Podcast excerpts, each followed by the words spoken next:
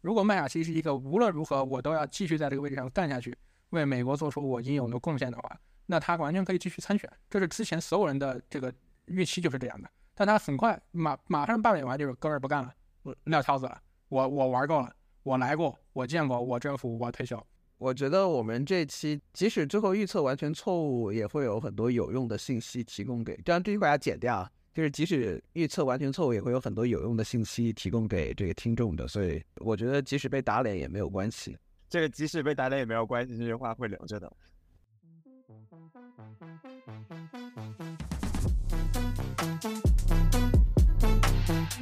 欢迎收听《美轮美奂 The American Roulette》，一档深入探讨当今美国政治的中文播客。我是 Talish，大家好，我是曹启彤。大家好，我是王浩然。大家好，我是季宇生。啊，今天呢，我们又迎来了一位老朋友啊，季宇生老师。今天呃，我们呢聊一个嗯，最近美国国会发生的大事，就是议长麦卡锡呢是历史上首次呢被选举呢罢免了。那这个事情应该，我假设听众们都大部分人都应该有些了解。不过呢，还是稍微的先把这个整个事情呢，呃，给顺一下。大概发生了什么？就是十月三号星期二的时候呢，众议员马特盖茨 （Matt Gates） 他呢提出了一个 motion to vacate，嗯，就应该中文应该叫做罢免动议，罢免动议。然后呢，嗯，要罢免众议院议长，就是本党的议长凯文麦卡锡。呃，这个事情为什么会发生？其实是因为之前呢，嗯，在预算拨款呃拨款案的时候呢，出现了大量的这个共和党自己的内斗，结果呢，共和党自己的各种各样的单项拨款法案啊，还有他们的临时拨款法案呢，最后呢，就根本就没有出来，所以大家都以为呢，政府呢，最后呢，会在九月三十号关门。结果没想到呢，麦卡锡呢，在最后时刻呢，突然扔出了一份。不带任何附加条件的这么一个临时拨款法案，给了大家九十分钟，然后呢就强行的表决了。最后是这个四十五天的临时拨款法案呢，是以三百三十五票对九十一票呢通过。民主党里呢应该只有一个人没有投赞成票，就是二百零九个民主党投了赞成票。然后共和党里呢是一百二十九个共和党议员呢投了赞成票，九十个呢投了反对票。临时拨款法案呢让美国的这个政府呢免于呃关门，但是呢。那 Matt Gaetz 呢，就按照他之前的承诺，就开始对麦卡锡呢发动了这个罢免的动议。这个动议在星期二的时候呢，投票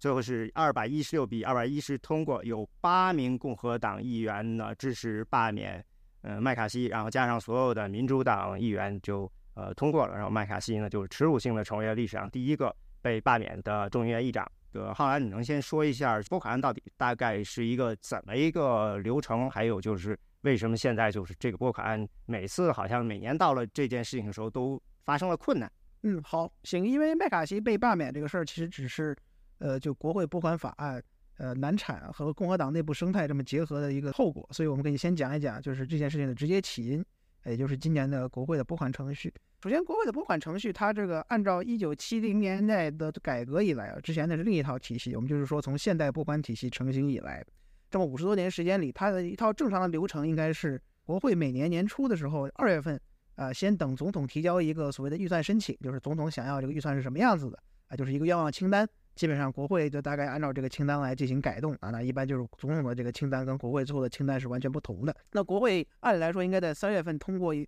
两院各自通过一份这个所谓的预算协议。这个预算协议呢，其实和最终的拨款还是不一样的。预算协议它本身只是一个国会，呃，象征性的说我们在哪些。啊，项目上应该花多少钱啊？就是这么一个所谓的欠先程序。那么到现在现在来一说，再往之后呢，呃，三月份之后，则是由四月份由国众院各自起草啊，众议院的拨款委员会，就是这个 Appropriations Committee 各自起草它十二份单独的啊预算预算拨款法案。就是这个，因为它十二个就是所谓的拨款法拨款委员会，它有十二个下属委员会，那每个委员会负责一部分的联邦政府的拨款。那就是说，原来就是说这些人被称为所谓的呃拨款呃红衣主教。那么这每一个项通过之后呢，然后再交到参议院的对应的委员会，也就是参议院的拨款委员会，有一个完全相同的啊十二个下属委员会机制。那按理来说，应该在这十二个委员会再通过自己各自的拨款委呃拨款法案，然后逐步逐个通过国会，然后两院开始进行协商，然后把这十二个法案啊到八月到九月份之间全部签署，啊最终十月一号在新财年开始之前交给总统。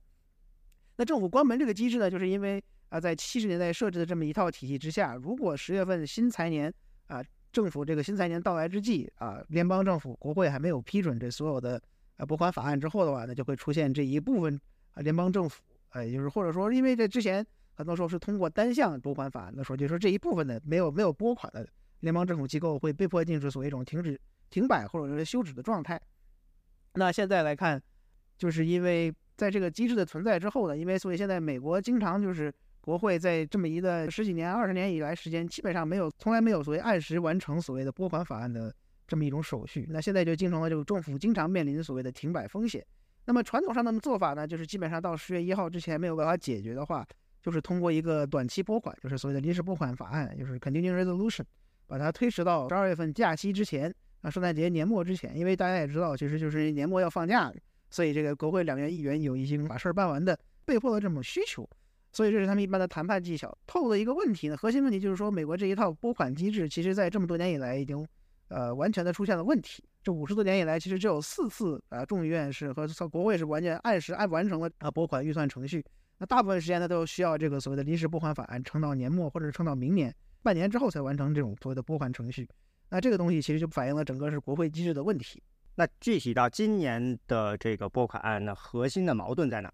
政府关门，呃，在过去这历史上就大概三三到四次这么一种所谓的大规模关门斗争经验，其实每一次基本上都是围绕着一些特别呃重要的呃政策项目，或者说这个拨款那个相关的项目来进行展开斗争。那么最近一次比较有名，开近代开始呢，就是九五到九六年，呃，共和党控制的国会在议长金里奇的带领之下。向当时的总统，民主党总统啊，呃，克林顿发起进攻那。当时主要是为了这个联邦赤字和呃这个福利开支等一系列这种强制性开支开支项目的这种争端。那这个东西最后它持续了多少天之后，是共和党没有取得胜利啊。最后，当然这个事情最大的这个所谓的黑天鹅事件是搞出了这个莱文斯基事件啊，这这是另一个问题。那在一三年，呃，也是这个持它持续了十六天的这么一次政府关门呢，主要是因为奥巴马医改的问题啊，因为共和党控制的国会拒绝为即将生效的奥巴马医改项目提供资金，那最终在十六天之后，这个共和党也是放弃了，呃没有取得，没有成功。那二零二一九年，则是因为这个边境建墙的事件啊，这个就大家很好理解。最后因为政府关门了，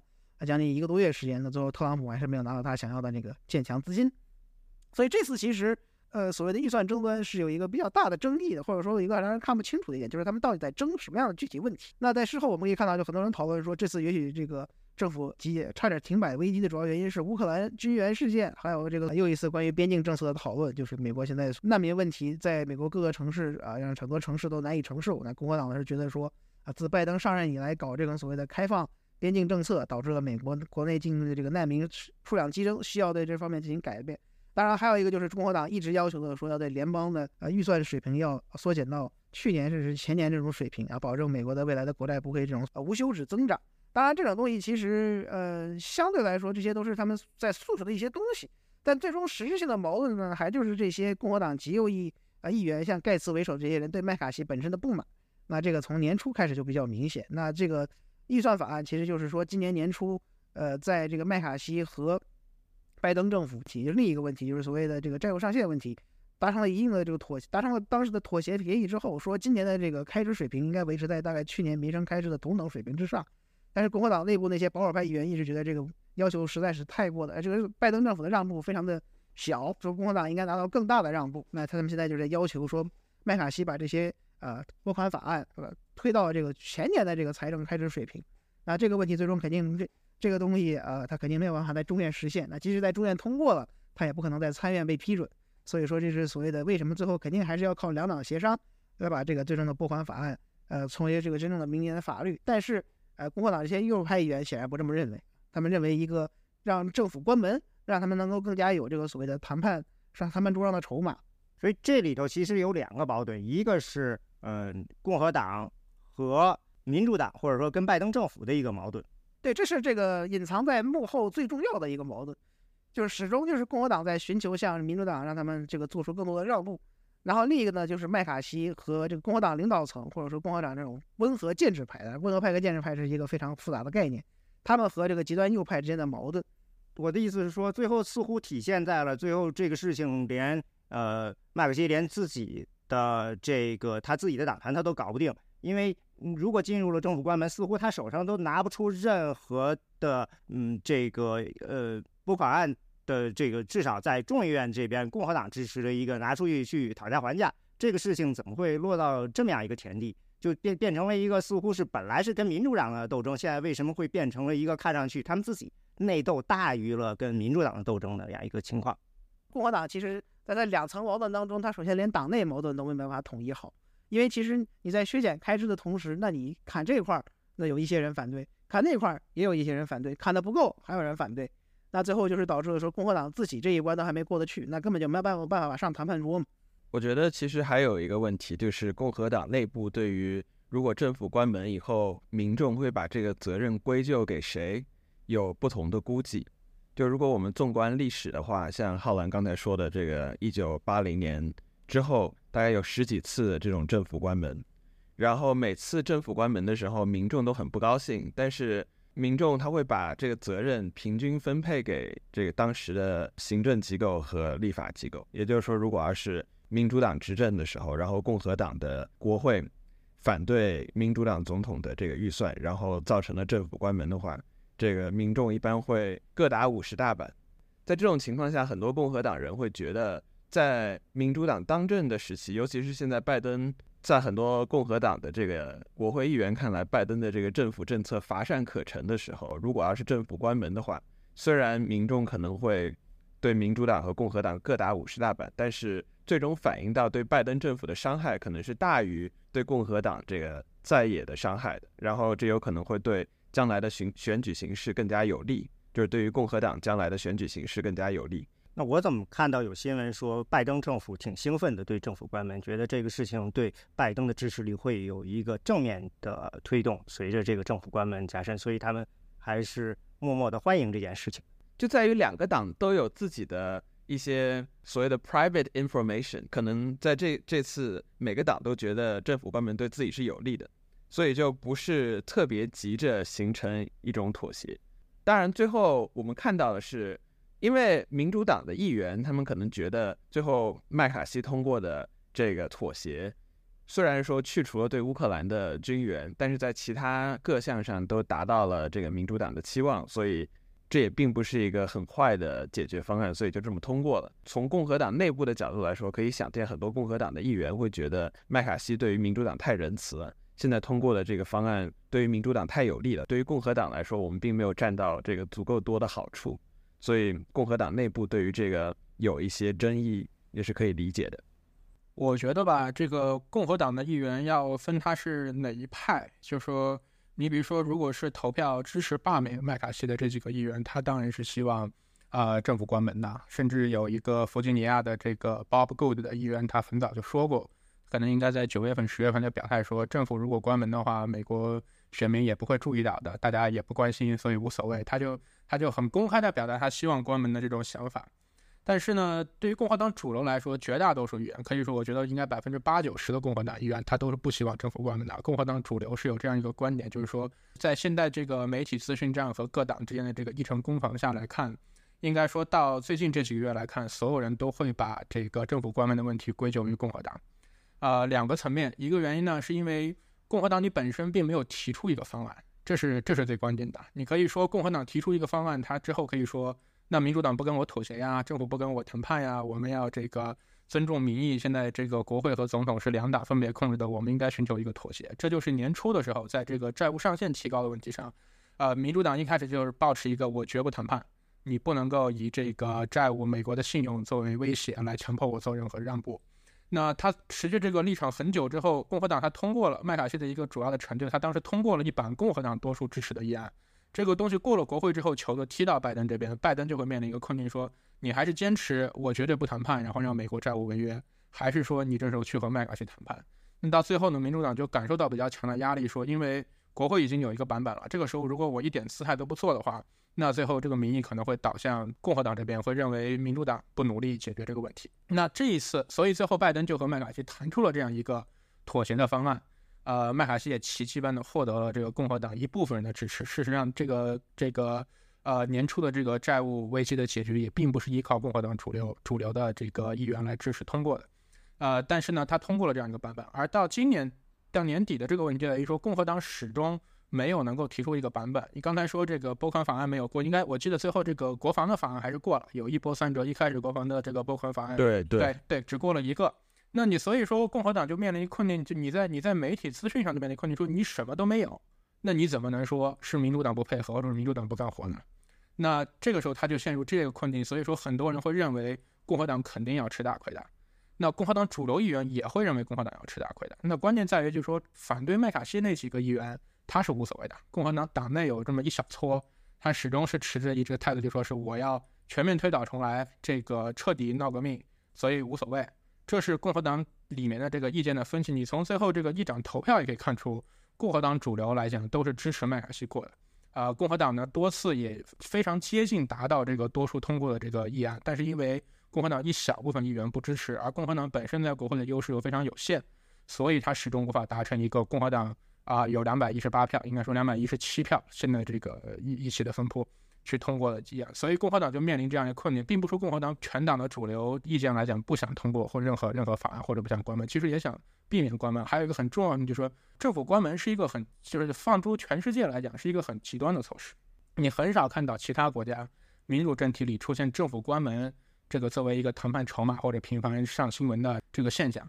这一方面来讲呢，是美国总统制和很多国家议会制民主政体之间一个区别。在议会制政体下呢，那你这个政府天然就是多数党，政府也掌握了国会多数的议程，所以比如英国国会首相就是国会多数党的领袖，所以它不存在说国会和政府之间有任何局域的问题，往往呢是政府来领导立法，政府推动一个预算，这个就过了，所以你很少看到在这个预算问题上，政府和这个行政部门和立法部门产生任何分歧。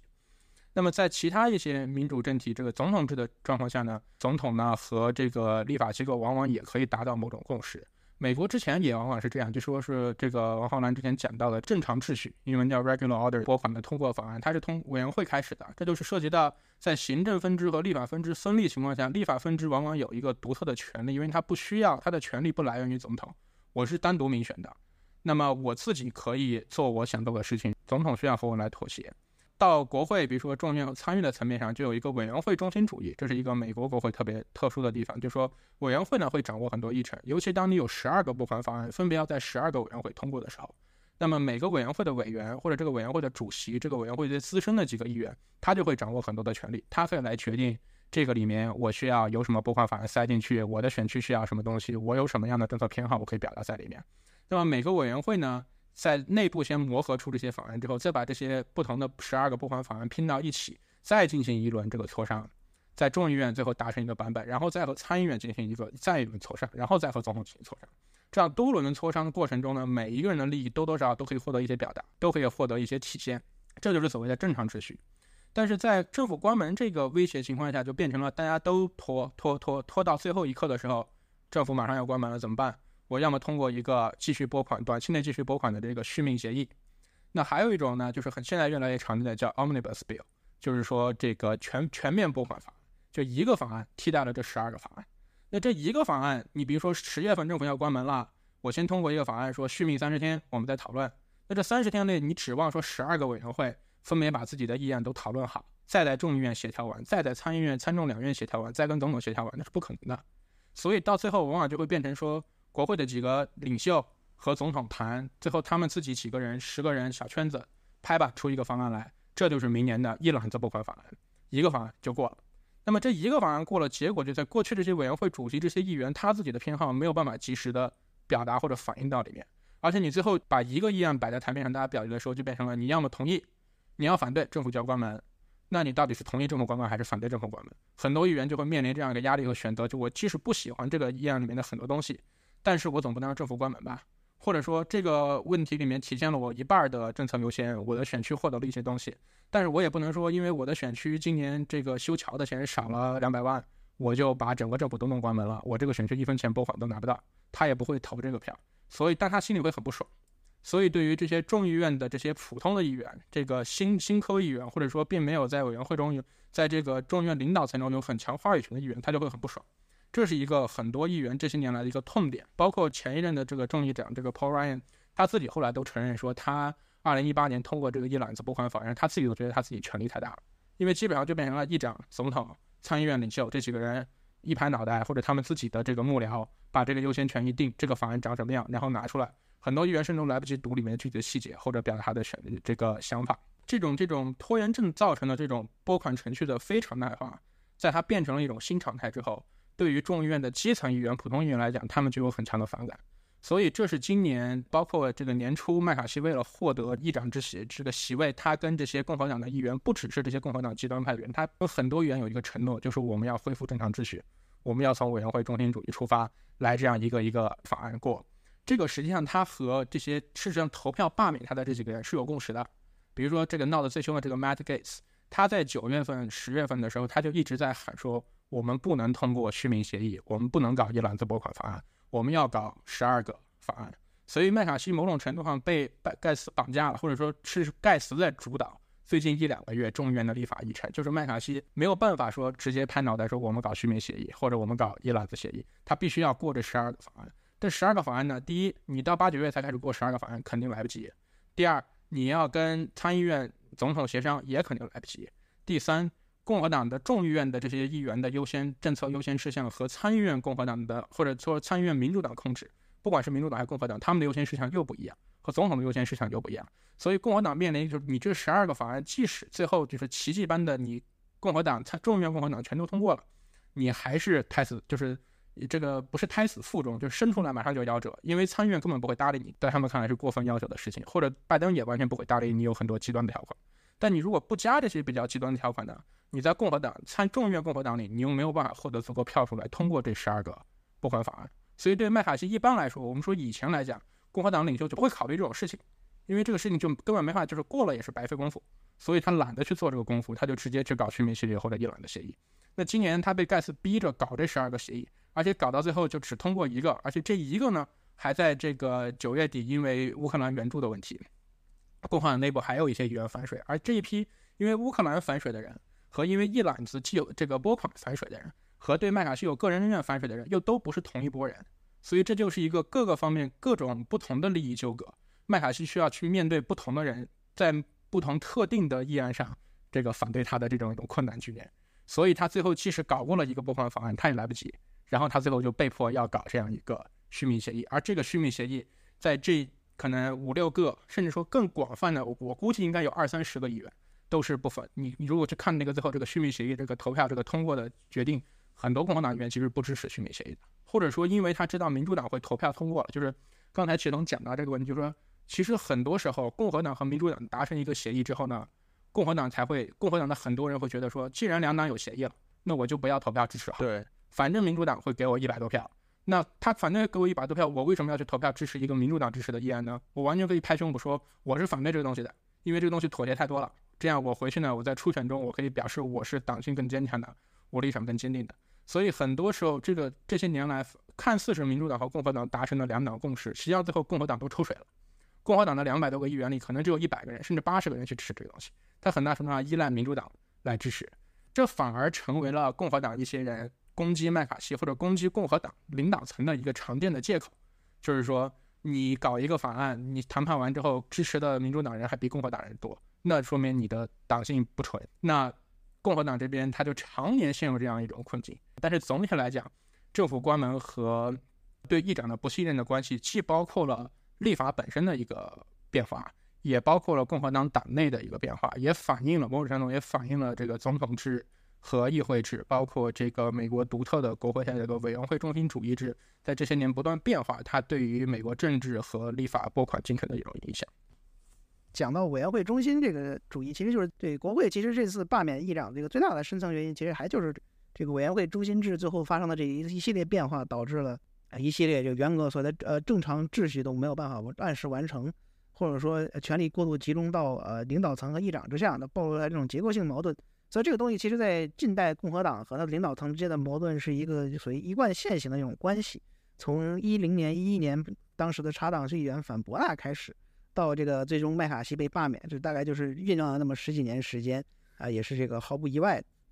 那最终其实这一届国会之所以共和党在这么多问题上啊这么多事情都无法做好，因为其实像博纳当时他们的跟这些基层的矛盾也很多。为什么他们的这个谈判上面州的筹码就更多一些呢？啊，因为他们其实还是能通过就是自己众院版本的这些的无用功的呃单项不还法案。但是就是因为那至于因为什么为什么呢？因为他们当时他们的这个众议院多数啊不是现在只有四席这样的，席次更多一点。对席位当时伯纳有那么二十三二十席可以去这个操作。对对，那你最后跑二十票，你最后还是能过自己版本。麦卡锡现在最大的问题就是他这这两周为什么说共和党这边最有可能承接这些责任呢？主要就是因为这过去的两周众议院关于这个法案辩论的这个辩论这个规则都通过不了。就是他们的自己的任何的法案都都在众院卡壳，那所以这个东西最终就是导致了你没有办法表示说我有任何办法去处理这个问题。那最终麦卡锡选择把呃所谓的这个临时拨款，就是续命续命续命法案放到放到这个所谓众院来投票，实际上就是宣布宣布宣布他放弃放弃治疗了啊。基本上他当时放出来那一瞬间，大家都知道他肯定要面临这个八点东移。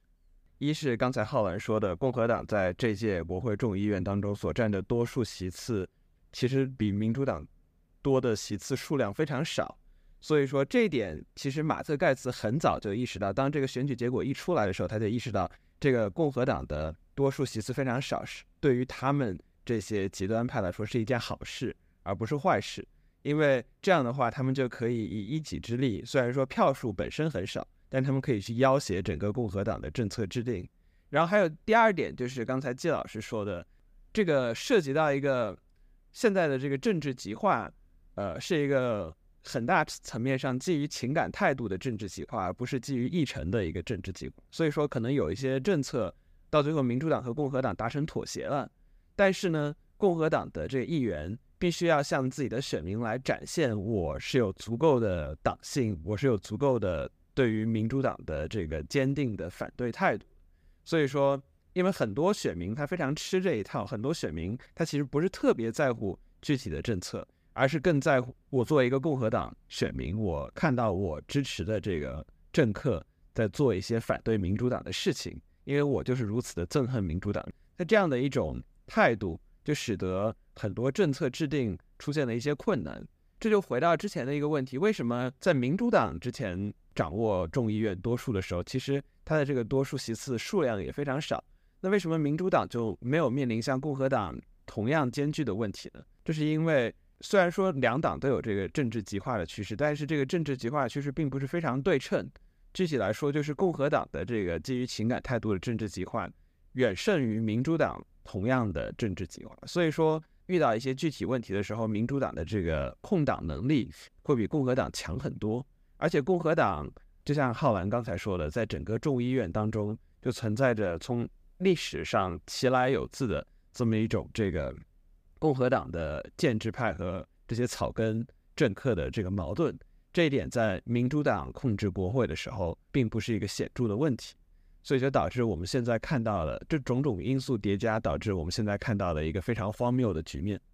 对，就是不对称极化这个事情对于美国政治的影响，或者两党政治生态影响的事情是非常之大的。就是民主党在上一届国会跟众议院跟现在共和党其实是一模一样的多数，刚好反过来镜像。但是佩洛西的控制之下，那民主党基本上是，呃，大事该通过的问题都能通过。那这个东西其实一反映的是佩洛西本人和他领导层的这么一个所谓领导能力卓越。那这麦卡锡肯定跟他没有办法相比。那这是另一但之所以能他们有这么所谓的卓越领导能力，那还是共和党整个民主党的生态和共和党完全不一样的问题。那民主党同样也有这个极端草根和领导层的矛盾。那这个东西在佩洛西本身上位议长之前的这些矛盾或者说困难也能看得出来。但是最终核心，民主党它作为一个所谓由不同社群这么集成的一种集合性政党，他最主要因为他的信仰的这种自由主义或者中左路线，他相信的是一种执政，那是相信政府，不相信这种所谓的政府开支和这种他们具体的这个争端，也许只是啊多大多少，而不是应不应该。那对于共和党来说，他们原来是一个以意识形态、以新保守主义为这么主导的一种意识形态政党，那现在可能是以这个以这个 mega 路线为特朗普治领袖同派为崇拜的这么政党。那他们其实本质上来说对政府是不信任的，或者说不希望政府做这些事情。那这些极端保守派，他们之前就很多时候就说了，政府关门又如何呢？那不挺好吗？对吧？让我们更加能够让大家民众知道这政府是多么的危险，应该就是应该让它关门。那所以这个东西，你就是导致了他很难去做。那你尤其是在共和党现在有这么二三十个比较极端的议员，那原来这样这种极端议员也要分这种愿不愿意真正跳出来的，像盖茨这种带着这八个人这种特别愿意跳出来这种，不管让这种非常极端的问题也敢弄也敢来反对领导层的，那比这毕竟是少数。但就是这么有，就有这么七八个人在这个共和党席位只有五个席位。多数席位的这么情况之下，能够发挥这么大的作用，那最后我们也看到了，就历史上第一次看出现了议长被罢免的情况。就是共和党内部其实一直认为，就是任何的政府关门，最终政治影响更大的是共和党一方。当然，这个政治影响它一般都来说是一个短期的政治影响，它不可能说是完全就是五五五五开这种各打五十大板，即便是那种政治极化的状态之下。那一三年，其实你可以明显看到，在由共和党一手主导的政府关门之后，在共和党的民意其实是出现了一个非常大的滑坡。那直到一四年年初，奥巴马一改网站，自己把这个网站啊搞砸了之后呢，在共和党的民意才恢复。那所以这个东西其实就是说，呃，短期之内，那共和党的受受到的影响肯定是更大。但你毕竟选举还有一年之后，那一年之后它有各种各样自己的问题。而且刚才说，对于这个共和党极端想要政府关门的这些极端派来说，选举结果再怎么样也不关他们的事儿啊，他们都是来自于这个安全选区的，爱怎么样怎么样，对吧？那其实最终影响的肯定就是摇五摇百选区的人。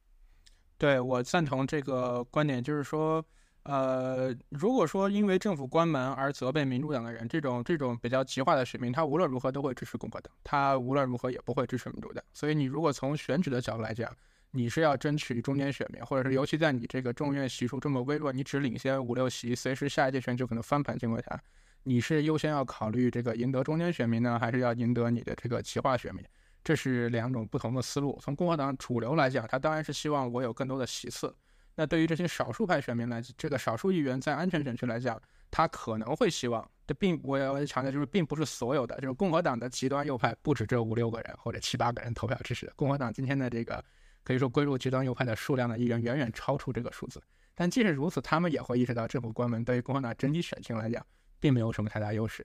而且从历史上来讲，其实政府关门的影响，我觉得很少是各打五十大板的。你从这个九十年代中期经历起，他们要搞这个政府关门，对共和党的就是一个很大打击。因为共和党一开始九四年是携这个非常大的威势，这个历史性的压倒性的优势控制了众议院，然后马上就准备落实他们的这个方案，要绝不妥协，然后政要要搞政府关门。然后那一次之后就很重要，就是克林顿的民意就实现了逆转。克林顿的民意本来九四年中期选举之后很差。但是在这个中这个政府关门这种引导之后，克林顿就摆出了一个我很灵活，我愿意搞妥协，是共和党不愿意跟我妥协这样一个架势。马上他在这个舆论攻防上啊，或者说在这个争取中，这个就获得了一些优势。那近期不只是一三年这一次，一八年民主党控制国会的时候，政府也关过门，就是因为川普这个要不要修这个边界墙的问题。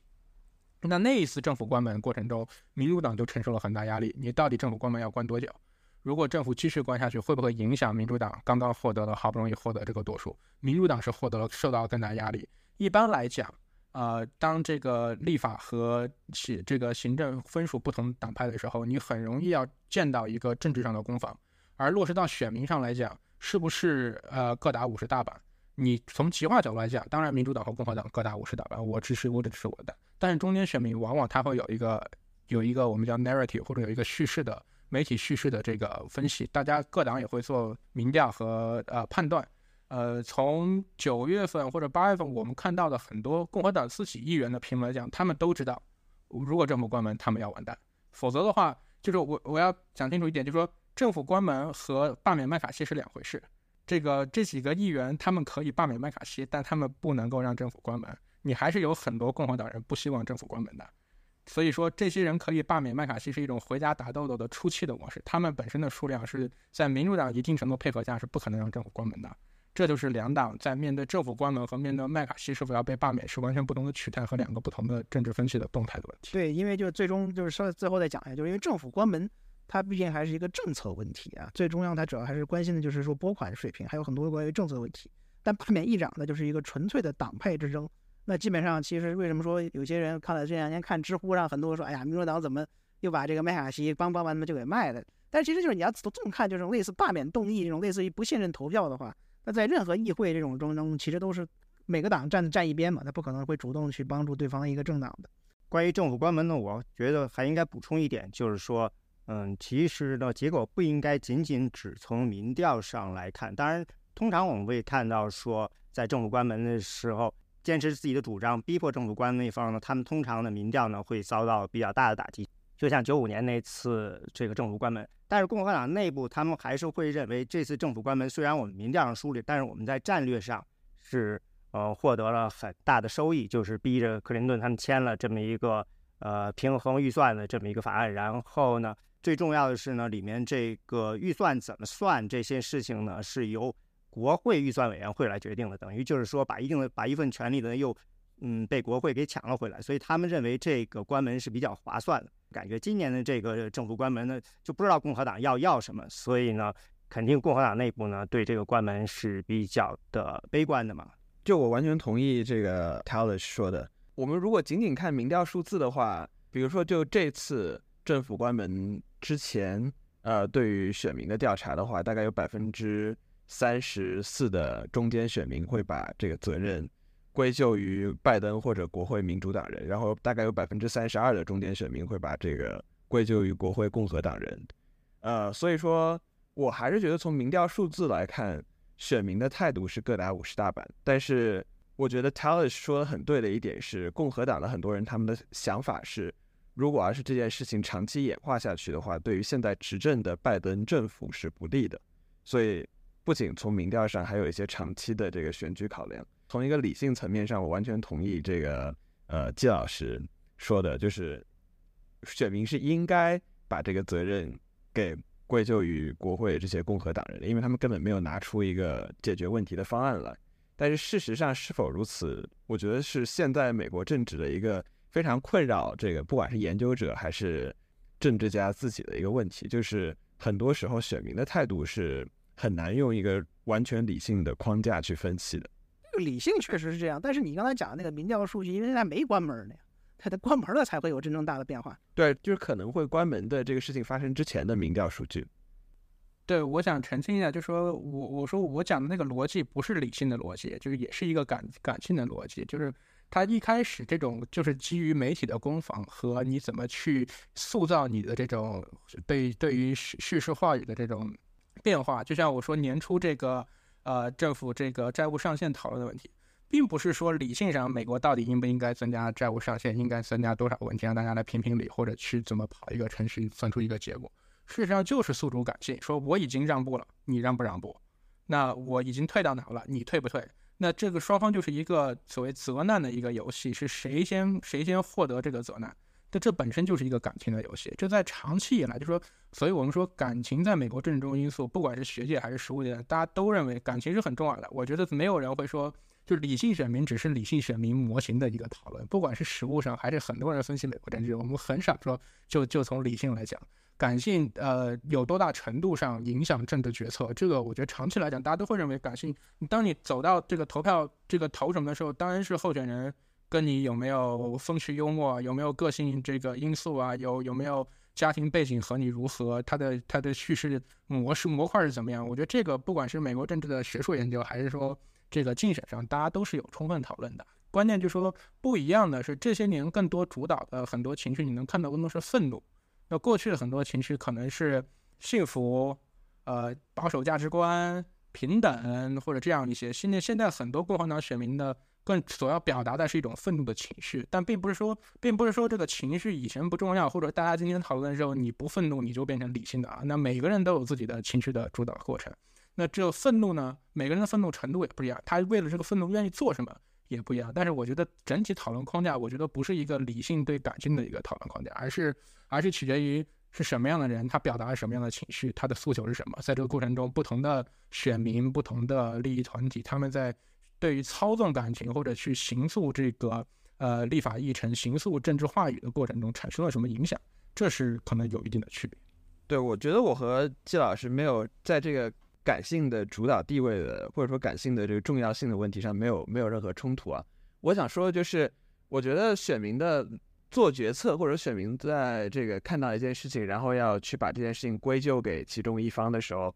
他们的做法，尤其是那些中间选民，并不是看这个新闻报道，或者说呃电视上怎么说，报纸上怎么说，而是一种很大程度上基于这样一种直觉的这样的判断。因为这些中间选民他们在新闻获取上比那些民主党和共和党这些党派选民要低很多，所以。我觉得很多中间选民对于共和党没有提出一个方案这件事情本身是不够了解的，所以说如果要是让他们在做决策的时候把这件事情归咎于共和党，因为共和党没有提出一个方案，我说的理性是说我们做这样一种逻辑推导，就我个人很希望是这样，但事实上我觉得很多中间选民并不是这样思考问题的。把这个话题收回来，来讨论这个麦卡锡的事情。我觉得他来竞选这个议长就是个。很糟糕的事儿，因为二零二二年的这个中期选举，从本质上说，共和党其实是一次失败的中期选举。对，所以就虽然共和党拿回了多数，但其实一定程度上，你可以说他是作为这个多数党领袖，他应该是算是失败的。他，但是他还是要去当这个议长，所以从一开始是不是就注定了他肯定会是个很弱的议长？对，说实话，我们从一月份看到这十五次投票之后，当时我们就讲说这个罢免协议什么时候上？就大家觉得能干满半年吗？没想到他干了不干干满了不止超过半年，我就觉得已经不错了啊！你这么悲观，当时啊，我们得说一下啊，就是麦卡锡竞选议长的时候，他是经过了十五轮投票。拿到五天对吧？五天十五轮投票才拿到了议长，呃，小了三天多吧，因为三号开始吧，到到六号上当了。对对对，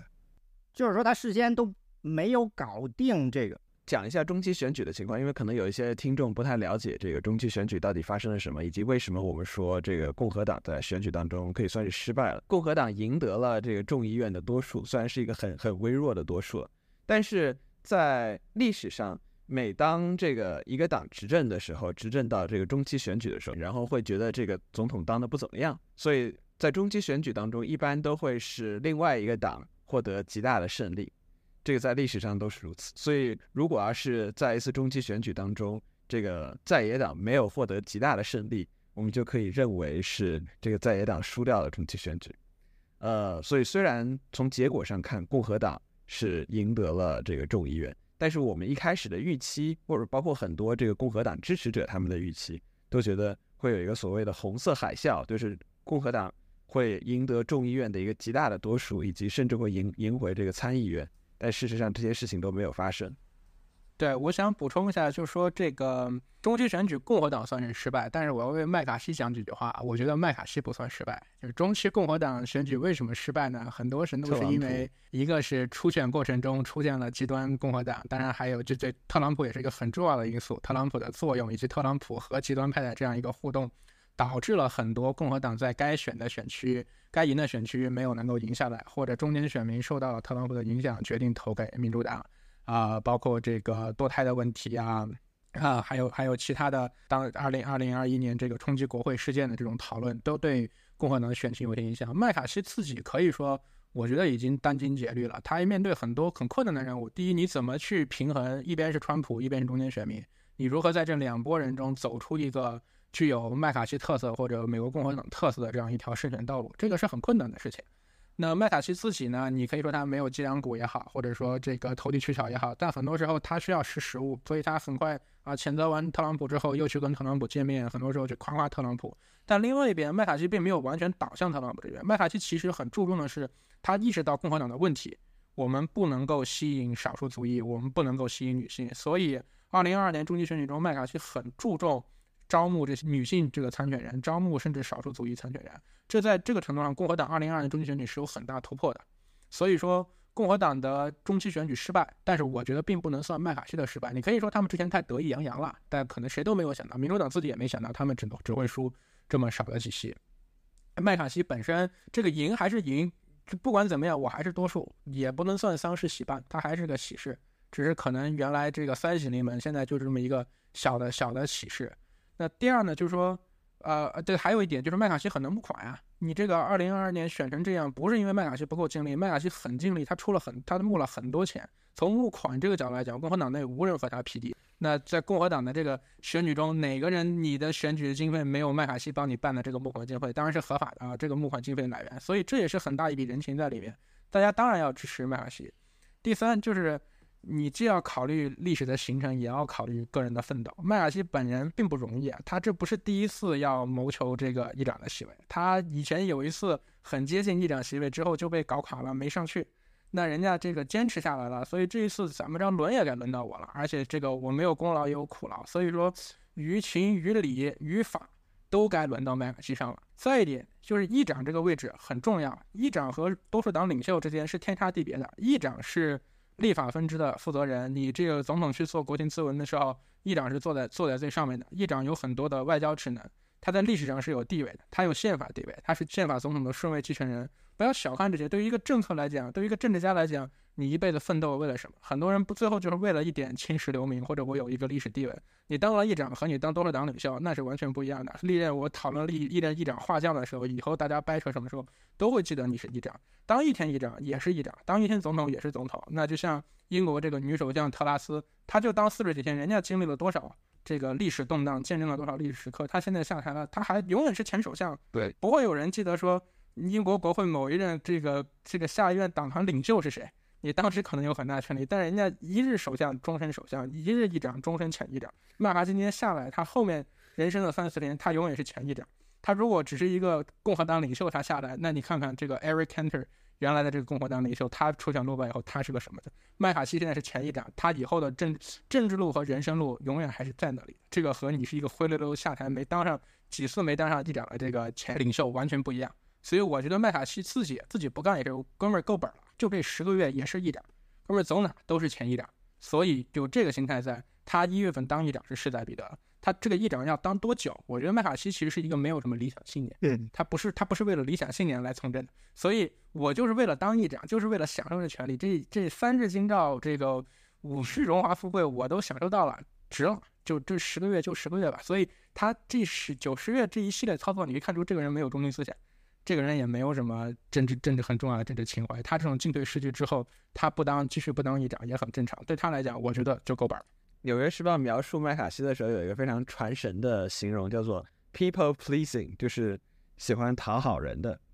就是体现他没有一种自己的要坚持的政治理想，而是就是至少在共和党内随大流、见风使舵的一种性格。对，因为麦卡锡就是典型的这个幕僚式政客嘛，就他不是一个个这个政治家式政客，他其实就代表就党内往哪儿飘我就往哪儿走。他当的议长也是，其实他就是一个非常呃想当议长，说我们想工作中做这么多年，就是刚才季老师说的嘛，就当了一天也能挂画像，就是所以说当很多人当当议长当总统，也就想了我这画像挂那儿，那就没问题，配享太庙，所以美国这国会神庙，反正第五第五十五任呃五十五任议长。就挂在那儿。那在其实共和党中期选举最终还有另外一些意外因素啊，比如说像这麦卡锡完全控制不了，说你这高院就把这个独裁权废了，那这东西他也不是他管得了，对吧？那你而且就是说，其实整个就是这个去年这个中期选举的叙事，因为你之前我们讲到，就是说中期选举当中历届总统啊，大部分总统情况下都是第一任任期这个丢了众议院席位平均数是二十四，那对吧？你这个对于当时的共和党呢只差四五席多数的话，他们来说我们应该可能有二十席的多数可以去这个归户。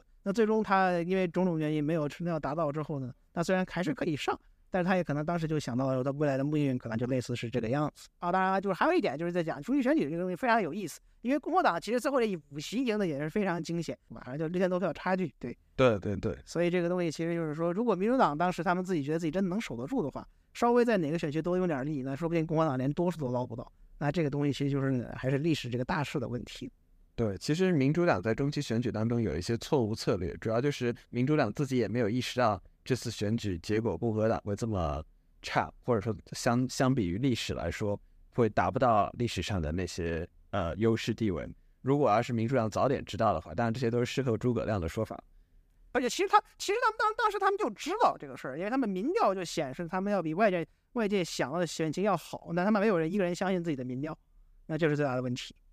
因为我觉得，对于共和党来说，在中期选举当中的一个非常不利的，也是麦卡锡没有办法控制的因素，就是特朗普。共和党当时面临一个策略问题，就是很多共和党的候选人是跟特朗普深度捆绑的，然后这些候选人到最后的这个选举结果都不是非常理想。从一定程度上，就体现了很多选民，尤其是一些不是特别在意识形态上支持 MAGA 那一套的选民，他们其实是并不喜欢特朗普的。这种姿态的，但是呢，共和党又不想完全放弃这些，就是强烈支持特朗普的选民，所以我们在共和党中期选举之后看到，当时很多媒体说，DeSantis 代表的这一派共和党人，他们的这个选举结果非常好，呃，像而跟特朗普深度捆绑的那些人，他们的这个选举结果并不好，说明共和党要开始换一个方向。然后当时这个《纽约邮报》还把就是一个支持这个右右翼势力的这个《纽约小报》，还把这 DeSantis 的这个头像放在这个首页上，然后还写着 The Future，就是说这个共和党的未来说不定就是一个不同的走向。但是事实上我会发现，这些预言都没有应验，这个共和党还是没有办法抛弃掉特朗普，所以特朗普就成为了共和党很大的一个负资产。而这件事情也是呃凯文麦卡锡自己没有办法去控制的，或者说他没有办法去代表这个国会共和党人去跟这个特朗普脱钩，所以面临着这个限制之下，这个麦卡锡本身就受到很多不利因素的牵制吧。麦卡锡是二零一五年，就是伯纳他辞职的时候，他当时是本来是要竞选呃议长的，但顺位，对对，他作为多数党领袖，但是他在最后投竞选的最后一刻，他宣布退出了，然后搞的那个博纳当时还临时取消了这个选举嘛。嗯，当时好像就是因为呢，他是这个自由连线党团呢是不支持他，大概有三十个人左右吧，正好比那个两党的人多一点点，然后他。他其实是理论上，他最后到最后投票应该他也能上，但是他我看大家说他感觉是，就算他上了，他觉得他也搞不定呃自由连线党团这些人，所以呢他就放弃了。那到现在呢，其实形势过了这么多年以后的，嗯，没有本质的变化，那他可能就跟那些人可能混得更熟了吧？是是，他觉得说我如果再错过这机会就没机会了，就我一定得上了，是吧？他的那些哥们儿已经混得比较熟了。问题是那些哥们儿又变成老哥们儿了，又有更新的一帮哥们儿出来了。对，这就是共和党长期这个反建制派的问题，就是韭菜割了一茬又一茬。你进先进来一波人，这个你这这个我们这些年这这几天美国很多媒体在讨论这个所谓的“央杠”，就是麦卡锡自己也当年号称是所谓的新这个新新时代势力进来，要要做一番有一番作为，要改变一些事情。那过几年之后你。政治是个妥协的艺术，你要治理，你就必须要妥协；你要选举，你可以不妥协。所以你如果要进来，要去通过法案，要搞定什么事情，你不可避免就要妥协，那你就会多多少少丧失你的理想性和你的这个意识形态的纯洁性。那这个自由连线，比如说，比如自由连线的这个创会主席这个乔丹，这个当时就是反对麦卡锡的一方，但是这几年乔丹就跟麦卡锡哥俩好了，这个乔丹。还有这几年，这个 MTG 就是呃 Marjorie Taylor Green 这个也是极端也很极端的一员，就是可能算算女版半个川普吧这种议员。他这几年这这这一两年也被麦卡锡收复了，跟麦卡锡关系很好，都是力挺麦卡锡的。这个问题就在于说，当你只有五席的优势的时候，你按下葫芦起来瓢，只要有五六个人反对你，你总会有这个问题。当年麦卡锡应该，我觉得他可能在众议院最后选举的时候，应该是拿不到多数票的，就是。美国这个党团，它奉行也是搞民主集中制。这个就说你这个党团内部可能会，比如两百三十个议员投票，那我只需要拿到多数票，比如说一百多票、一百三十票、四十票，我就可以作为党团提名人了。那这个它的一个假设就是说，当全党到这个众议院集体投票的时候，会全党一致投票，党内民主，党外集中。党外集中的时候，两百多票全都灌给这一个人，不管你党内是怎么吵的。但问题在于说，自由连线当时就会威胁说。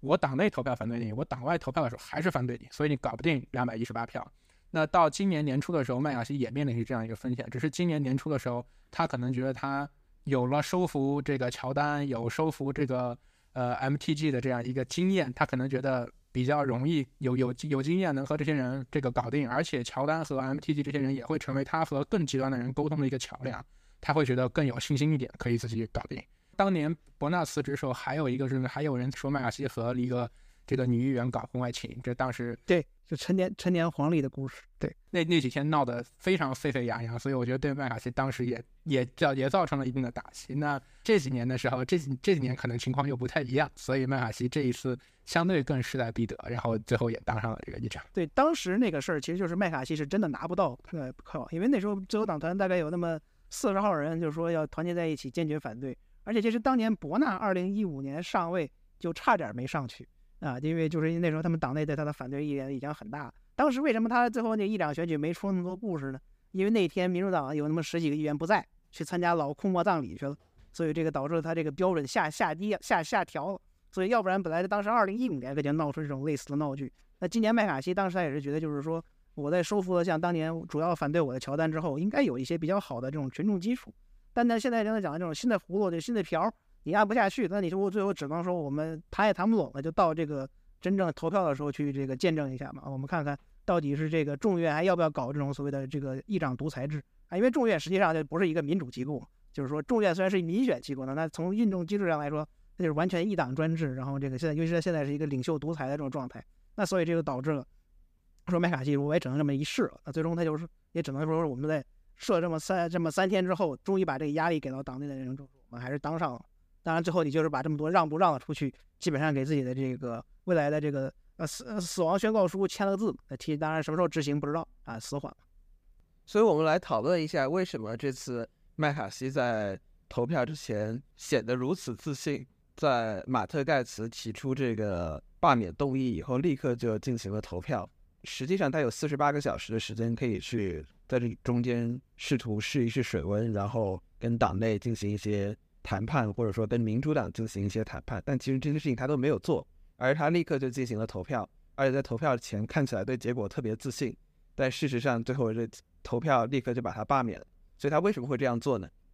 呃，我补充一下，就是说，呃，AOC 他在这个事情完了以后，他有一个直播，他列了四点，就是他说为什么民主党这边完全不能接受麦卡锡。一个是呢，麦卡锡是在最后时刻把这个临时拨款的动议扔出来的，只有九十分钟让大家看，根本就没有时间读这这些东西。呃，第二个呢，就是这个拨款动议。呃，民主党呃几乎是全票通过了以后支持了以后呢，他第二天在 Face Nation 上呢把民主党骂了一通，说他们民主党要让政府关门。然后还有一个就是，本来接下来一周是大家放假的，他又把大家给招回来了，也没说为啥。然后呢，就是启彤说的，把当 Matt Gates 提出来了动议以后，你有四十八小时的时间去拖，但是他马上第二天就去投票了。我我现在就不知道到底是他是就是说已经准备决然赴死了呢，还是说他还有什么别的？我看啊，其实就大概就是准备赴死，因为他那一放自信，基本上已经知道那就完蛋了，不用想了。他这个他能到那个周六把四十五天那个拨款法案拿出来之后，基本上就是这样。那你最后周日这么喷了一通之后，民主党更不可能。但是其实本来就是没有周日那个事情，最终我觉得民主党也不大可能真的就去这个投票救他。众院它毕竟是一个所谓的高度党派化的这个东呃机构，那两党本身就不大可能会去救对方政党的这么一个候选人，呃，尤其是在。对方政党没有做出任何让步，也不打算做任何让步的情况之下，对我完全赞同这个浩然的这个意见。就说我我我觉得麦卡锡，当然这个事情要看麦卡锡二十年后出版回忆录怎么怎么讲这个问题了。应该不用二十年，对我估计明年估计就发了。我的我的猜想就是我我对我感觉麦卡锡就是一个爱谁谁的心态，就这样。这个就是他没有中心思想，一个很重点就是说，你可以看到这个最后的这个。呃，续命法案呢，它前后有两个版本。第一个续命法案是带乌克兰援助的，第二个版本是不带乌克兰援助的。麦卡锡完全可以通过带乌克兰援助的版本，就如果你需要民主党的多数票来支持你过关的话，你一个带乌克兰援助的版本是完全可以通过众议院的，也可以和参议院的共和党人也是支持乌克兰援助版本的续命法。但是因为共和党党内有很多反对意见，他觉得如果有了乌克兰援助的话，可能会对他的议长席位产生威胁。所以他最后把这个撤掉了，搞了一个折中的方案，就是不带乌克兰援助的续命法案。但是不带乌克兰援助的续命法案呢，一样会导致共和党五六个人的反对。所以他在策略上其实是非常进退失据的，没有一个没有一个说提前想好了这盘棋要怎么下，我之后怎么办。另外一个就是浩然说他面临这个困境，我觉得我也是认为他依靠民主党是完全不可靠的。第一，共民主党和你立场不同，与虎谋皮。今天盖茨在这虎视眈眈，这个。这个罢免动议呢，又不是说只能提一次，又不像一些国家在说什么罢免你两年只能提一次呀，第一次没过之后，以后就不能再提了。罢免动议可以随时提。你今天靠民主党的票过了，那你下个月民主党跟你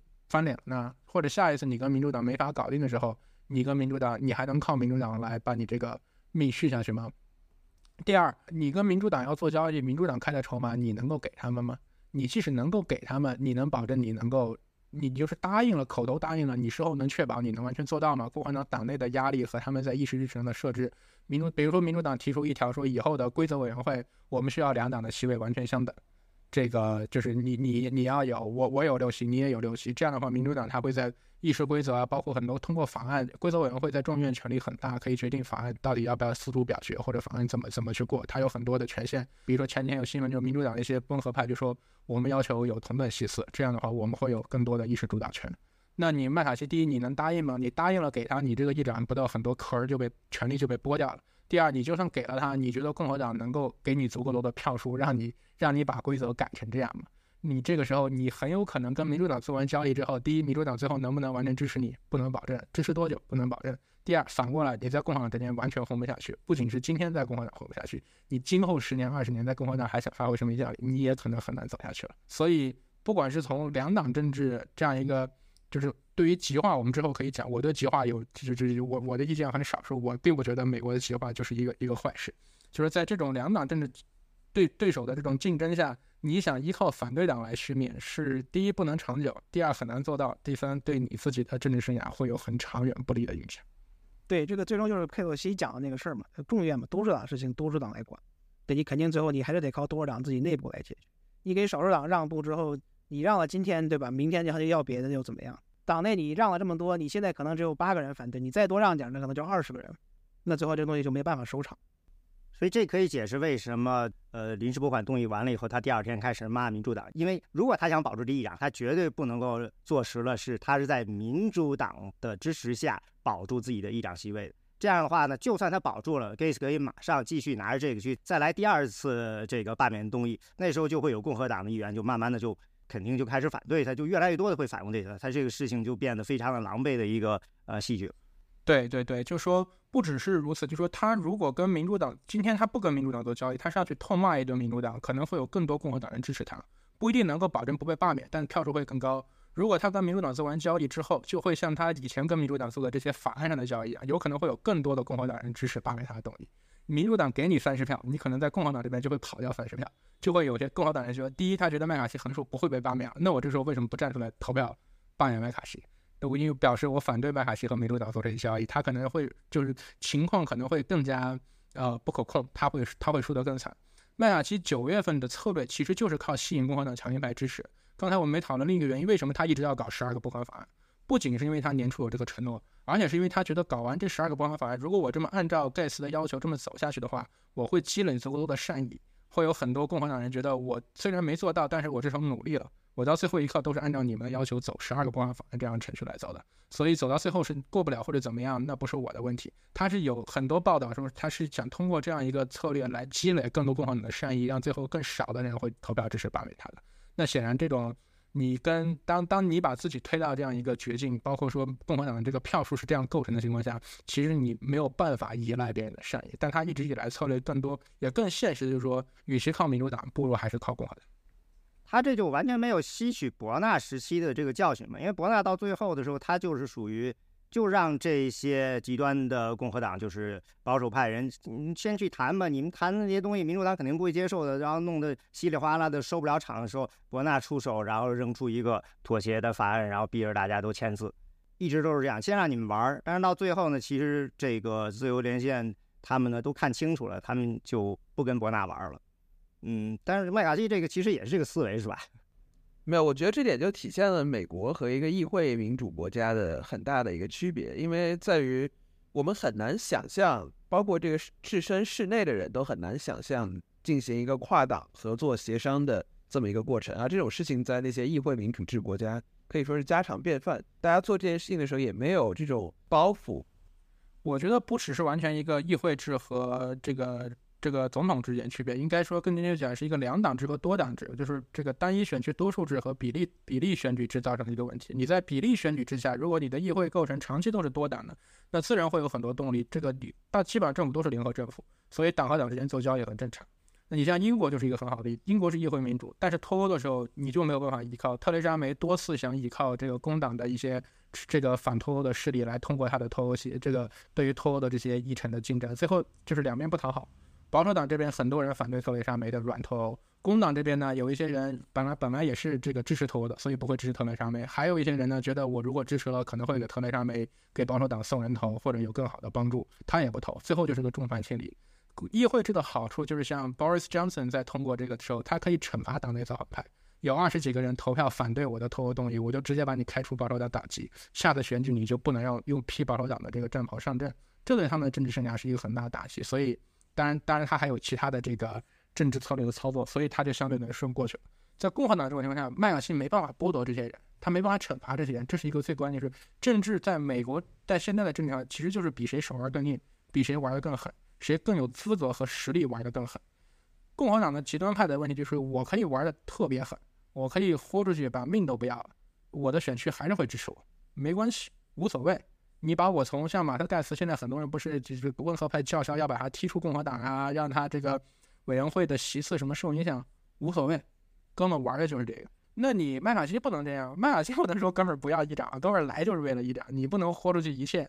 给你干。第二，你就算把盖茨踢出去了，盖茨照样投票反对你啊。而且你把盖茨踢出去之后，下一次选举盖茨很大概率会因为你把他踢出去继续当选，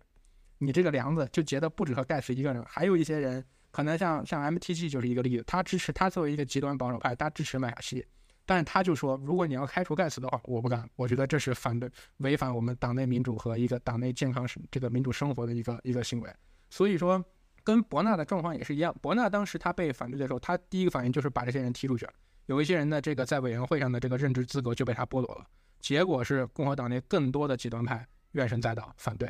都觉得你不能够这么，你不能这么搞我，我要我要更反驳。所以伯纳那一次给麦卡锡一个笑点就是。你你没办法跟人家玩硬的，你比横比不过人家，所以到最后就陷入一个很尴尬的局面。你要么就是摇尾乞怜，今每个人都是你大爷，在在有五席多数情况下，只要任意五个议员都是你大爷，他们可以想干嘛就干嘛，你得天天讨好。那么玩累了就是爱谁谁，老子不干了。但我还有一个疑惑的地方，就是麦卡锡整套逻辑我都觉得非常不符合一个政客他。根据这个博弈论，他应该会想之后会发展成什么样的情况，然后根据之后的发展来改变他现在的行为。就比如说刚才这个季老师说了，他在通过这个续命协议 （Continuing Resolution） 的时候，他通过了那个不带乌克兰援助的那个版本。从这一点可以看出来，他当时还是想要留在这个议长的位置上，而不是完全摆烂的。但如果这样的话，他现在明明知道党内至少有五票会反对他。所以他是明摆着，如果不依赖民主党的支持，是当不上这就不能继续当这个议长。就哪怕如果他不是强烈谴责民主党的话，说不定就是这一点上，我和季老师有不同看法，就在于我觉得民主党说不定会有几个人会不投票，或者说投 present，就是不投支持也不投反对。但在这种情况下，这些民主党的这个议员的投票不会被计入总票数，所以说就会减少这个呃麦卡锡需要的共和党票数。所以就可以有助于他呃留留任，然后在这种情况下，如果要是民主党的人投 present，我个人觉得他们也不会有太大的这个压力，下一轮就选不上，因为这也不能算是一种叛党行为。至于说他跟民主党合作，在多大程度上会使得在下一轮这个马特盖茨提出的这个罢免动议当中，让他接着失失去议长的席位，但我觉得按照。这个麦卡锡这样的人的性格，他可能是能试一轮是一轮吧，所以他为什么会就他整个行为，在我看来就是非常不符合逻辑的。我看到的一个解释，我觉得比较合理的就是，对于麦卡锡来说，他最好的做法就是在最后时刻噌的扔出这么一个临时拨款动议，然后呢没有过，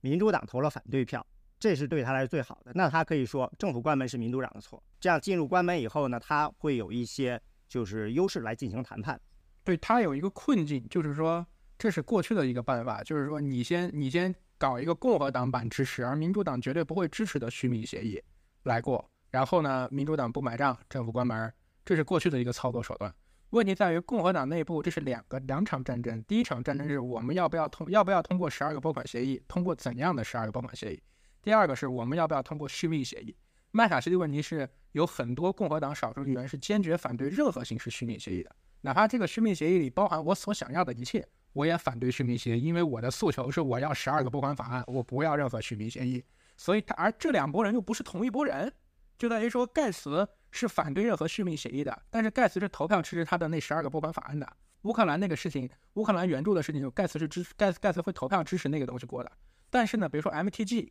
这个这个议员他是反对乌克兰援助的，所以你要是续命协议临时搞一个，他有可能会支持，但他是坚决反对你把乌克兰协议加到加到拨款法案的。所以这是两个，这个复杂程度在于之前就是一个版本，续命协议过还是不过，我们政府关不关门？现在于说麦卡锡没有办法搞出一个续命协议来，他搞出任何一个续命协议来，都有很多人都会很多人会因此反对。但是他们反对麦卡锡这一次，不是因为麦卡锡通过的续命协议不够保守。某些人可能会这样，但是他理由不是这个，而是因为你搞的续命协议这个本身就动摇了他们的底线，违反了承诺。对，就是他摆出这个 C 二来，就是说拜斯那帮人就是坚决反对，不管你什么样都都不行。所以说，就是为什么他没有任何一个好的谈判筹码，就是说我把这东西过了之后，你把球踢给参议院，说参议院啥也没有，那就是参议院的问题。对吧？就是为什么当时周六说先让参议院过，然后再压众议院这个问题，然后为什么众议院那时候麦卡锡又抢在了参议院之前提出他自己版本的 C 二，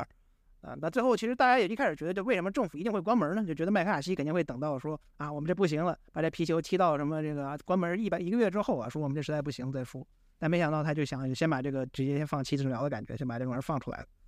对，反过来讲，刚才启彤讲的就是这个这个麦卡锡为什么不继续去做？一个是，当然我们可以在麦卡锡能不能做到，能不能吸引民主党足够多的这个支持，以及能干多久这个问题上，我们可以有不同意见。但是我觉得你回到麦卡锡的底层逻辑来讲，如果麦卡锡的观点不是说我要继续留下来为美国奋斗到生命的最后一刻，我要实现什么美国伟大复兴的这样一个 MAGA 的这样一个历程，我的任务就是当上议长。那我这个议长是当十个月，还是当十个月半月，还是当十一个月？其实区别不大。我再多当一个月议长，我还我还要这么死乞白赖的到处不讨好，然后受人贬损，然后什么就是受尽凌辱，那我还不如哥们儿现在就不当了。你从另外一角度，为什么他这次他被罢免之后，他不立即参加选举呢？之前他的表态是说，你随便来，你即使把罢免我，我也继续来选，反正我有多数支持，了不起我们再投一百轮票。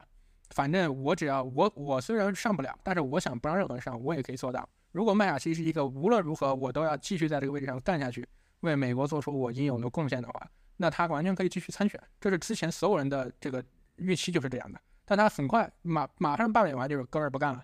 撂挑子了。我我玩够了，我来过，我见过，我征服，我退休。哎，但是他没退休对吧？他还要去。他对对对，他这这是另外一个话，就是我我从领导岗位上退下来了。我在二线这个发挥把把关，发挥余热，发挥余热。如果你从这个角度来思考，麦卡这个逻辑就是很连贯的，就是说，反正这个位置坐下去也很煎熬，我该享受的荣华富贵呢，这个史书啊、地位啊，各种东西都有了。那我你让我做十个月这么下台拍屁股走人，我以后晚上睡得比较好，还是让我接下来再续一周两周，但我每天慌慌不可终日，不知道我这职务是到底再干三周还是再干四周，我下一步要让什么步？那那你是选择干十个月，还是选择干十个月零三周？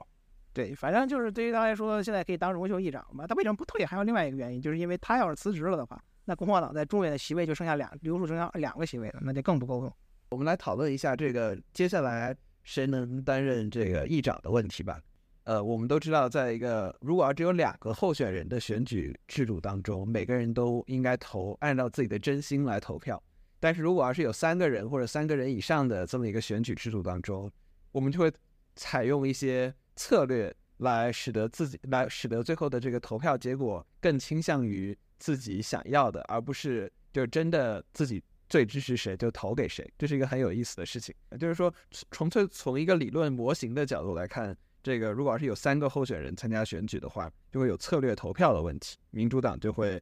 因为民主党知道自己推出的一个。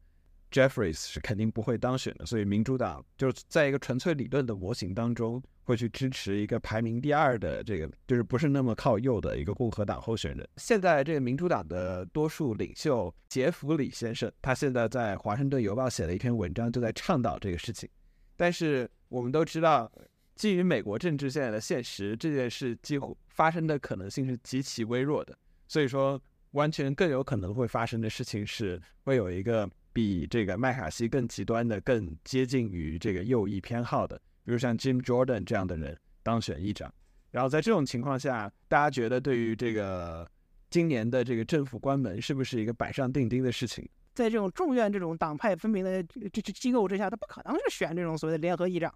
这就是我们党选我们党，你们党选你们党，这个东西你不可能指望有四个共和党议员跑过来跟你一起搞一种联合政府，这是觉得这是不符合这个美国现在政治逻辑的一个问题。那当然，其实说议长人选这个东西，那当然我们可以具体讨论这几个现在说明宣明要参加的两个人他们的各自的这个所谓的可能性。但最终你无论如何肯定还是共和党自己选的一个议长出来，那他最后能干多久？要下次是被谁罢免？那那那那那就是另一个问题。呃，就是现在当然就两个主流候选人，一个是斯卡利斯，就是众议院的共和党的二号人物，就是麦卡锡的副手，啊，他希望顺位接班。嗯，另外一个就是我们刚才讨论过的自由连线党团的一个这个创创团元老，天团天团这个偶像，呃，吉姆这个吉姆乔丹，他也是特朗普的一个爱将。这个各方面来讲，不管是在一月六号这个国会骚乱，还是在弹劾拜登上，可以说就是收获收获特朗普信任吧。当然，特朗普现在最新的新闻也支持他表态支持乔丹。那在特朗普表态之前，我觉得可以说斯卡利斯的胜算要更大一点。呃，斯卡利斯呢，第一，他作风足够保守，他来自于南方的路易斯安那州，和麦卡锡来自加州这个意识形态的取向还是有一些区别的。他南方的共和党人也比较多，是他一个过去一个天然的票仓。他这几次这个共和党党内的领导层选举，他都选得很顺利。呃，他当年是党边就是三号人物，他这个排往上排二号人物的时候选的也很顺利，没有什么太大问题。作为党边的这个和多数党领袖的这个职务，也给他募款带来很多便利。他有很多募款的这个能力，应该说是最强的人选，也是众望所归的人选。但乔丹呢，第一，他现在有特朗普的支持。这是一个很大的助力，因为前几天不是还有一些共和党议员嚷嚷，就我只支持特朗普一人做做议长，这个愿愿得一人心，白首不分离。这个除了他，我们谁都不认。对对，除了他，我们谁都不认。这个特朗普现在支持乔丹了，那这些人肯定就支持乔丹，所以对乔丹来讲是一个很大很大的很大的助力。呃，我我的。比较打脸的预测就是，我现在还是更看好斯卡利斯，就是因为共和党内部的选举，第一，它是这些议员之间的投票，这一点有点像英国国会选这个保守党领袖或者工党领袖过去啊，就是第一轮投票。但是他们现在英英国也是要搞这个党员集体选举的这样一个制度，就说在一个议会民主制情况下，就是议会议员党团多数说的这个说了算。呃，从前几就前前一段时间听那个 John Major 英国这个前首相他这个讲，就他他说别人问他说这个。你是怎么看待保守党这个选举从议员决定变成了议员和党员两阶段决定？他就说各有利弊吧。你当然不可能走回头路，但是议员决定有议员决定的优势，就是议员和这些议员之间彼此相处更多，他更清楚这些人的性格上的优点、弱点，办事的这个这个能能力的优优势和弱势，所以他会对这个候选人有更全面的一个评估，他的投票可能更准确，能够代表他能不能带领我们党继续走下去。而选民可能就只是看了这个人的形象、论述或者新闻上的两三分钟的这些这些表现，并不一定会做出更好的选择。那回到共和党这边，还是议员主导，因为你毕竟是一个闭门的议员投票。这两天不是有新闻说，这个福克斯电视台要搞这个议长候选人论坛，让议长一起上这个电视问政，这个对全国选民议共和党有个交代。但是很快，共和党党内议员就有很多人反对，说你平常还没过来跟我们表态，你就先上电视表态。所以这样一个取消，最后就反发的论调一出来，这些就取消了。他们就说我们还是要以这个党党内议员为第一优先，先去跟他们讲话。所以如果你是党内议员匿名投票的话，我觉得斯卡利斯的胜算要更大一点。乔丹乔丹会是一个很强劲的对手，但是我觉得如果你要投票，斯卡利斯会获胜。但是威胁就在于说，这跟麦卡锡一样，斯卡利斯可能两百多票你能拿到一百五十票、一百四十票，你能当选。但是你不能压倒性多数，万一又有十个人跳出来说，除了乔丹，我们谁都不认，你怎么办？我坚决不支持，在在在这个众议院集体投票的时候，我坚决不支持斯卡利斯。那你斯卡利斯即使在党内当选，你出去还是没戏。这个时候有可能乔丹会这样这样上位。那当然，你这个过程中也可也涉及到斯卡利斯和乔丹的一个交易。很多这些天浮现的一个论调就是说，斯卡利斯可以升位当议长，呃，乔丹可以接替他做这个众议院的多数党领袖。呃，原来这个多数党的党员就三号人，本来是想的是二号人物升一号人物，然后三号人物就想着说，那二号空出来就就轮到哥们儿我了呗。那如果现在他们和乔丹做个交易，是乔丹直接跳到这个二号位来，来空降接班，那可以达成某种程度的一个权力分享。再就是斯卡利斯本人身体不好，这不是这个得血癌了，是白血病还是血癌？这个化疗前一段时间还经常缺席投票嘛？那所以这你可以两面看，一方面可以说这些有些议员会觉得说斯卡利斯身体不好，那。这个到底能不能承担此重任呢？要不然就就别干了，那个你退下吧。另外一方面是斯卡利斯可以就是另外一种同情票嘛，就我时日也无多了，我能干几年也不一定呢，那就让大哥先干四年呗。大哥先干都不一定四年，大哥先干一年，干四个月都行。反正我我也过了水，你乔丹还年轻，你还有的是机会，对不对？你这个这个斯卡利斯当然也不老啊，就说你这个乔丹。很某种程度可以和斯卡利斯达成权力分享嘛？我我以后血癌化疗，我这个月不在，那你不就是代理议长？你就想干嘛干嘛了呗？那这种情况下，会不会说斯卡利斯可以和乔丹在背后达成某种程度上的协议分享？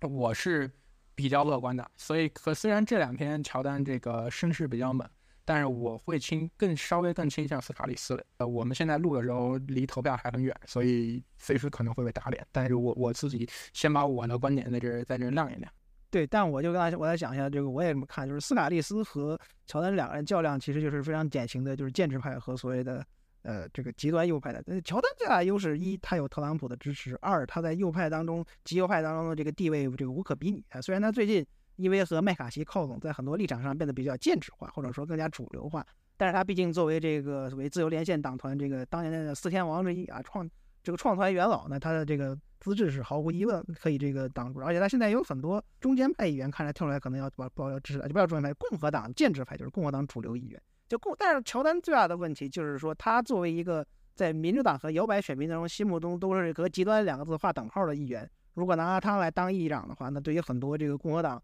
明年要面临非常严峻的选举挑战的这些中间中间一区的这些议员，感觉到非常的这个惊恐。那所以他们会不会在赢乔丹赢得这个？所谓党内投票之后，在这个投议长的时候选择支持，因为我刚才就讲到，就是美国现在政党最大的问题就是作为政党领袖，他不够强势，他没有办法惩罚这些不投不跟他一起投票的议员，你能怎么样？把他开除委员会又又能怎么样？对吧？就是这种感觉。所以说，乔丹最大的问题就是他能否这个安抚这个温和派，拿到那必要的选票。那斯卡利斯同样的问题就是跟麦卡锡一模一样，虽然他比麦卡锡要稍微保守一点，又有像这个南方这些共和党人的这个鼎力支持，但是他一那个身他的身体问题。二是他跟麦卡锡有同样的这个面临能不能在极右翼拿到这个那么十几张选票的一个同样的问题。那最后最后都有可能说这两个人赢得了这个党内提名，但到最后说投票一选议长的时候又出现这个之前呃频繁出现的问题。那可能投了几轮之后，两个人或许都没有办法这个达成达成一致。或许就刚才讲像季老师说的，就是说比如说呃斯卡利斯一号嘛，主要是乔丹二号这种所谓的。双接班格局，那也有可能，比如说，在这个两个人都没办法坚持情况下，会找一个保罗·瑞恩当年那样的白马骑士啊，这个来解决解救这个救世主的救世主的这种候选人。那这个人，比如说像什么党内比较有声望呢，像临时议长，现在这位银发少年啊，也不叫少年吧，他长长了娃娃脸，实际上他也五十了，叫麦麦克亨利啊，或者说像这个规则委员会主席汤姆·科尔这样种比较党内声望比较高的，然后民主党也比较尊重的这种折中派候选人，也是有可能。当然，也有可能就是说我们啊。这个选个一个月也不是没有可能。斯卡利斯要都上不了，科尔就更上不了。嗯，对，那确实嘛，就肯定就是。补充一点，就是斯卡利斯和麦卡锡这两人关系还不好。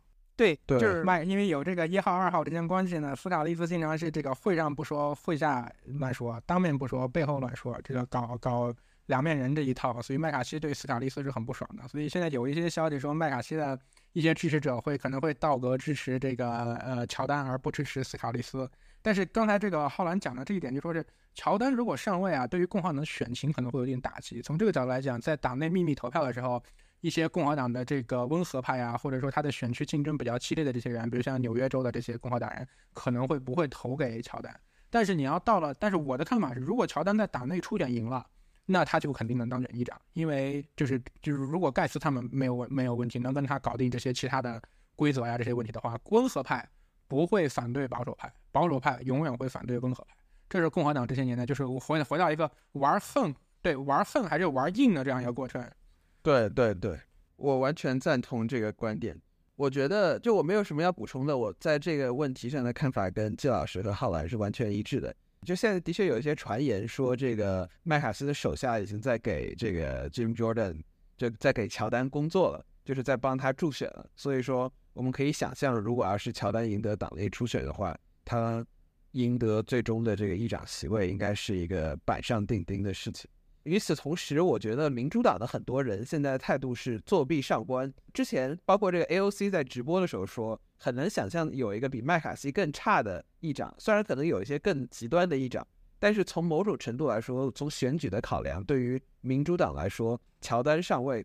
并不是一个坏事。而且，如果乔丹真的上位了，到最后这个政府关门的事情发生了，因为这个新闻是如此的引人注目，所以就不太容易像之前共和党因为没有提出一个自己的方案而导致政府关门一样，这种不不太为新闻报道或者说不太为选民所关注的事情。而如果要是这次，比如说 Jim Jordan 当上了议长，然后因为显然的原因议案没有谈妥，最后导致政府关门，因为这个事情是如此的。引人注目，所以说很多中间选民可能会真的把这个责任归咎在共和党一方，所以这对于民主党来说是非常有利的。我有个问题啊，像这种选举议长、总统出来或者前总统这样的外面人出来背书一个人，这种事情以前出现过吗？毕竟刚才说了，这选议长是一个呃党团内部的事情嘛。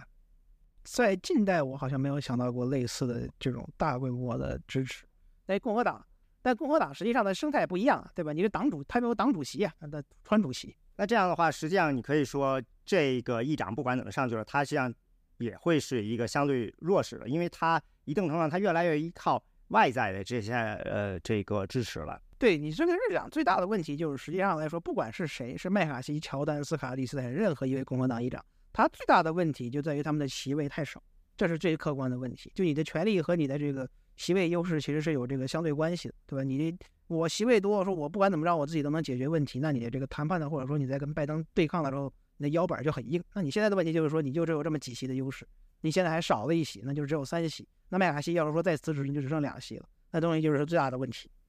所以现在的情况，这个麦卡锡这个下台跟上一次伯纳下台有一个巨大的区别，就是伯纳下台以后，在呃保罗莱恩上台之前，伯纳把最后的预算案给通过了，相当于给了呃保罗莱恩一个干净的起始点，等于他还是一个可以说是一个团队有团队意识。对，伯纳当时就是相当于牺牲自己，对，就是当时他是瞬间就是政府关门、债务上限这两个问题绑在一起，就是俩这都两个事都解决，然后自己这个。啊，自己跑路，然后唱着小曲跑了。对，麦卡锡的问题是，就是牺牲了自己，然后啥都没解决。对，新上岸的人他还面临着同样的问题，一个都不少。然后你还要先花一段时间，先把你先让自己能够上位，然后上来以后马上就还要解决同样的问题。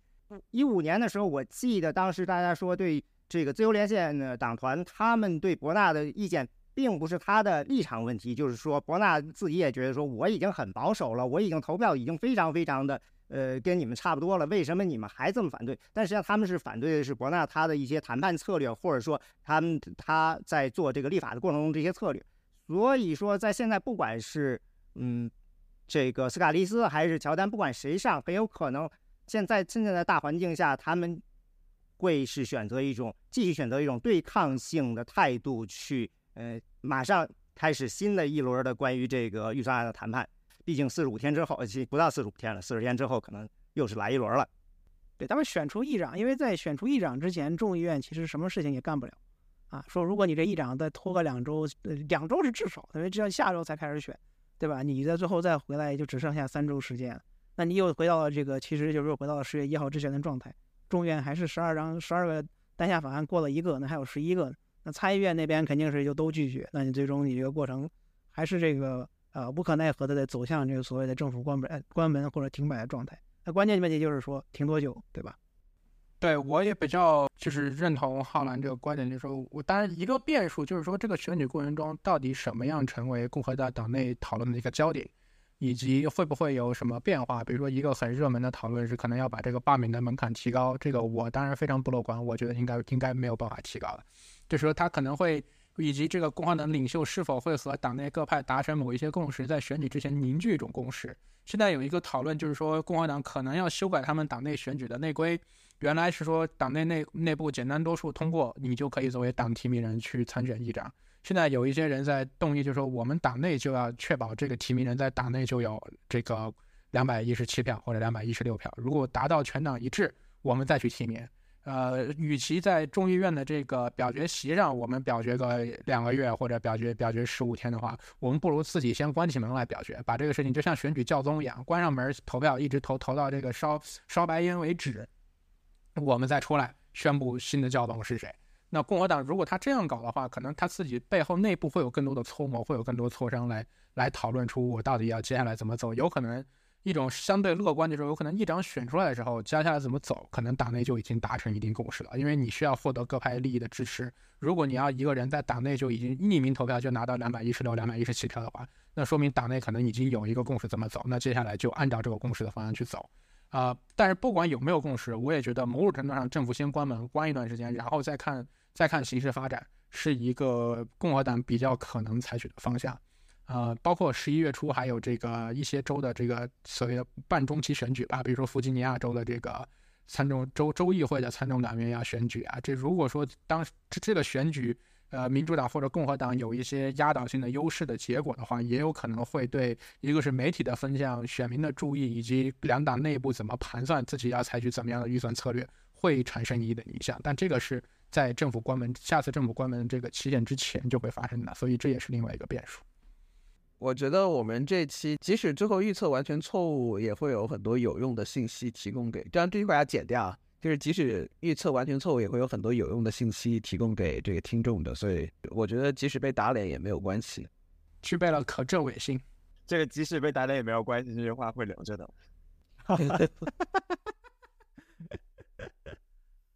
就是到底这个 Gates 这么跟麦卡锡过不去，也有人说有一些私人恩怨，是不是？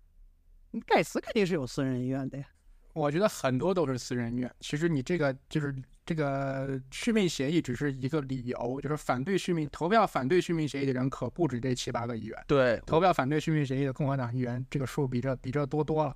对，你要是从从这里面算的话，就比如说党内共和党党内这种投反对 C 二的人去续命投票的话，那这个 hard no 就是坚决的这个反对，估计有三十票到四十票。那有些呢五十票可能是跟着看着过不了，我们跟着一起反对。刚才季老师说的，就包括我们之前讨论，我们讨论过这个像 Nancy Mace，就是这个这这几个人里面，这个南卡州这个女议员，她本身就不是一个极端右派。那她为什么投这个反对票？有也有新闻报道，我就不在这里展开讨讨论这个问题。就说这这些人各有各的因素，各有各的问题啊，有私人意愿也好，有选举利益也好，包括你麦卡锡有没有和他们及时勾兑啊，或者说这种过程。呃，都是一个变数，所以下一任议长，我不觉得他必然如果通过一个续命协议，他就马上会被罢免。再一个就是新的议长会有更多的，呃，怎么我们应该讲说更有更多的善意基础可供他挥霍。麦卡锡的问题，他在这个共和党领导层时间太久了，他积累了很多时间的这个民怨，或者说别人可以说你搞一次续命协议罢了，你一搞再搞，这么搞下去，这个肆无忌惮，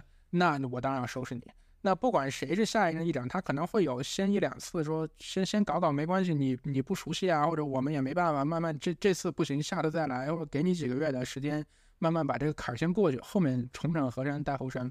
但是麦卡锡就没这个心愿，所以我倒不觉得说新任议长马上就会面临说我只能干三周，下次这个政府如果没关门，我就马上得走人这种局面。只不过就是一上来需要扔出一些政治资本来把接下来的预算案过去。对。那今天呢，我们就聊到这儿吧。接接下来就是拭目以待。嗯，感谢大家收听本期美轮美奂 American Roulette，